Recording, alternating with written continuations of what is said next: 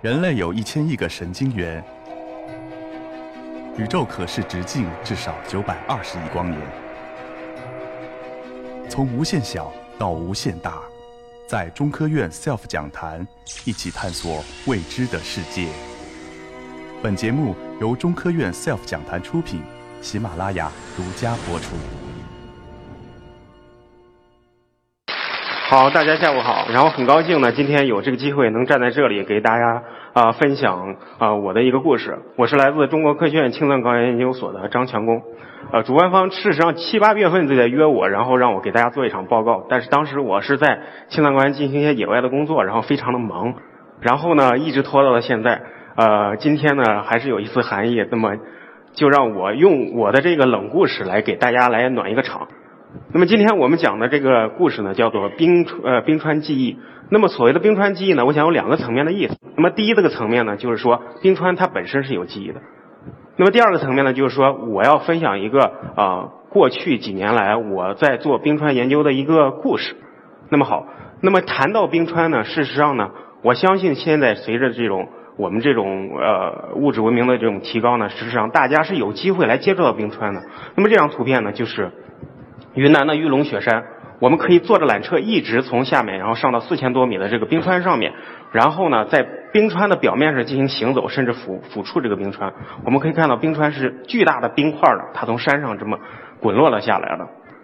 我们如果到了瑞士的话呢，事实上我们可以乘坐这种小火车，它是用齿轮一直把大家带到这个冰川的表面。这就是呢，在瑞士著名的一个少女峰。然后我们在这个冰川的表面呢，向下拍这个阿莱奇的冰川。这条冰川非常长，大家可以看到，它就像河流一样的在流淌。而对于我们呃平时在做这种呃科研工作的人来说呢，我们有更多的机会去接触冰川，而且是接触到这种大家不为常人所能见到的冰川。那么比如说这张条冰川呢，就是我们在西藏的东南部，然后这条冰川叫帕隆藏布的四号冰川。大家可以看到这条冰川就像一条瀑布一样，它流淌了下来，非常的圣洁，非常的啊、壮美。然后很多人，我相信很多人到这儿了以后，一定会拿起自己的摄像机给这条冰川呢拍照。那么这条冰川呢，是在我国的甘肃，是在我青藏高原的东北部有这么一条叫做老虎沟十二号冰川，这也是我们给它编的一个命名。而这条冰川呢，还有一个非常梦幻的名字，它叫做透明梦科冰川。然后这条冰川呢，它的长度达到了十点一公里。事实上，大家可能觉得十点一公里已经很长了呀，但事实上，这在山地冰川界里面呢，它只是一个小字辈。我们知道呢，世界上最长的山地冰川呢是在呃帕米尔高原一条叫做费德钦科的冰川，它的这个长度可以达到七十公里以上的长度，所以是非常长的。那么讲到这儿了以后，可能大家就会问了，说那冰川是否它有记忆呢？它有记忆的话，我们是怎么找到它呢？那么我们来看一看，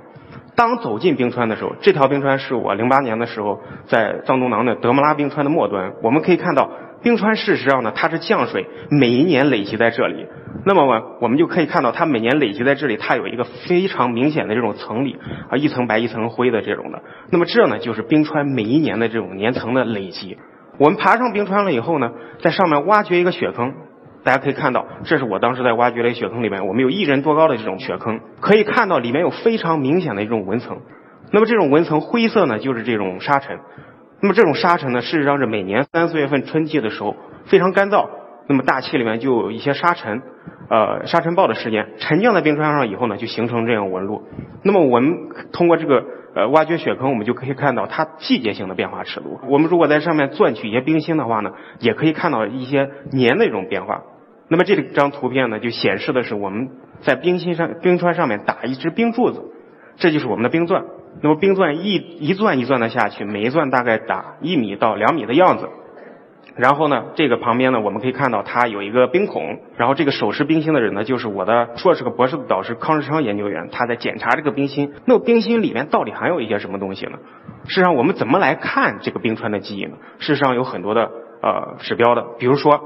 我们可以通过冰融成水了以后，看它里面的氢氧同位素。那么氢氧同位素的高低呢，事实上它就可以代表气温的这种波动。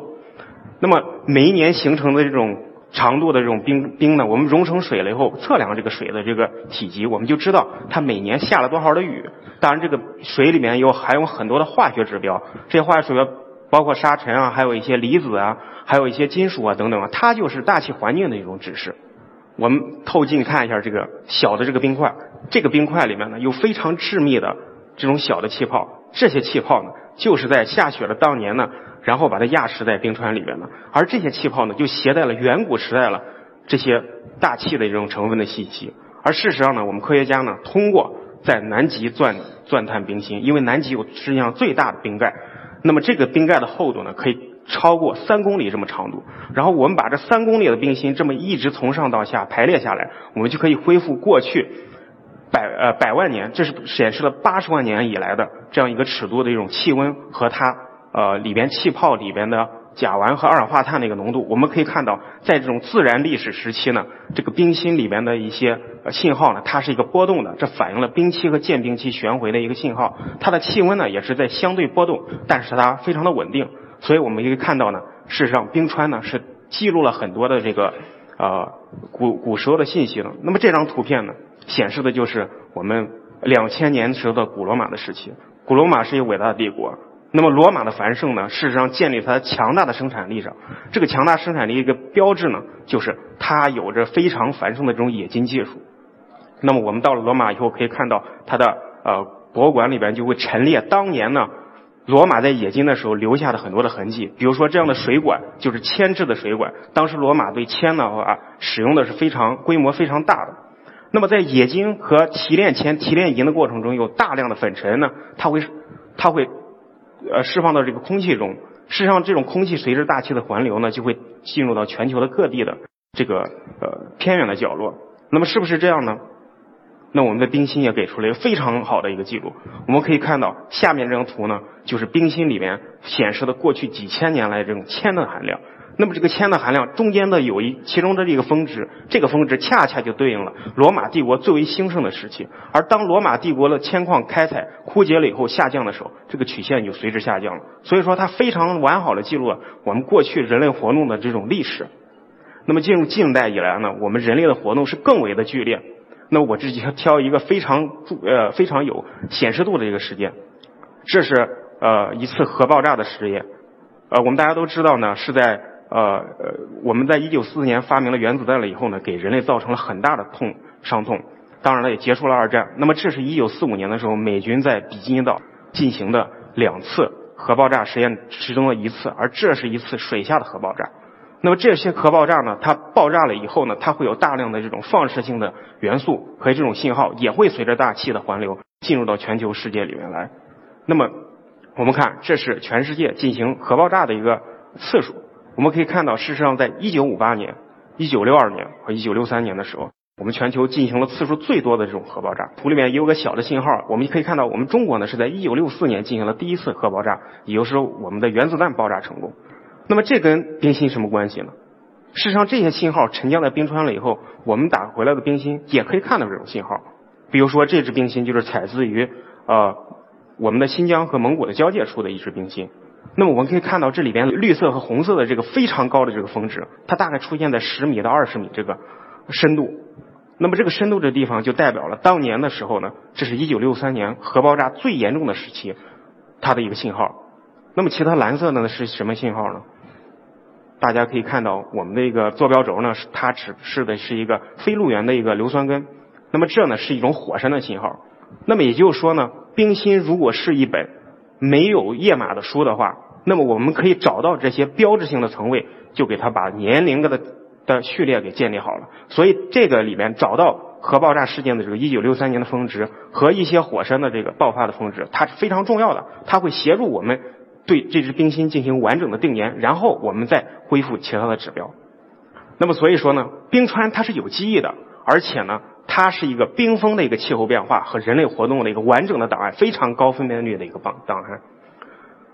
那么对于我们而言呢，我们中国事实上，呃，位于我们西部那个青藏高原呢和它周边的一些山区，事实上是一个非常大的一个冰川的储库，它占据了我们中低纬度冰川的三分之二的以上的数量和面积。这是我们国家第二次冰川编目的时候给出的一个数字，我们有四万八千多条的冰川，面积达到了五万多平方公里，这就给我我们作为做冰川研究的人有一个非常好的一个材料。那么我是呃两千零四年的时候呃作为首批的一个学生进入到我们刚刚成立的中国科学院青藏高原研究所进行学习。而在这之前呢，呃，我的导师康世昌研究员，他其实就一直在从事这个冰芯的研究。这就是两千零三年的时候，呃，我的导师康日昌研究员率队在呃西藏中南部的念青唐古拉峰，在这里打了一支冰芯。我们可以看到这个画面显示的后面这个高高的像屋檐一样的，这就是念青唐古拉的主峰，它的高度达了七千多米。而这个打钻的位置呢，它非常平坦，它的高度也有五千八百米左右。然后这个就是当时呃工作的一些场景。最终呢，在这个地方打到了一一支长度一百二十多米的一支冰芯。那么零四年我入学以后呢，事实上就随这个队伍，我们又去了一次青藏高原。我们认为这一支冰芯的话，可能它的空间分辨率还不是特别的够，那么我们就往北部再走。我们这次呢，走到了长江的源头。长江的源头呢，它的主峰呢叫做格拉丹东峰。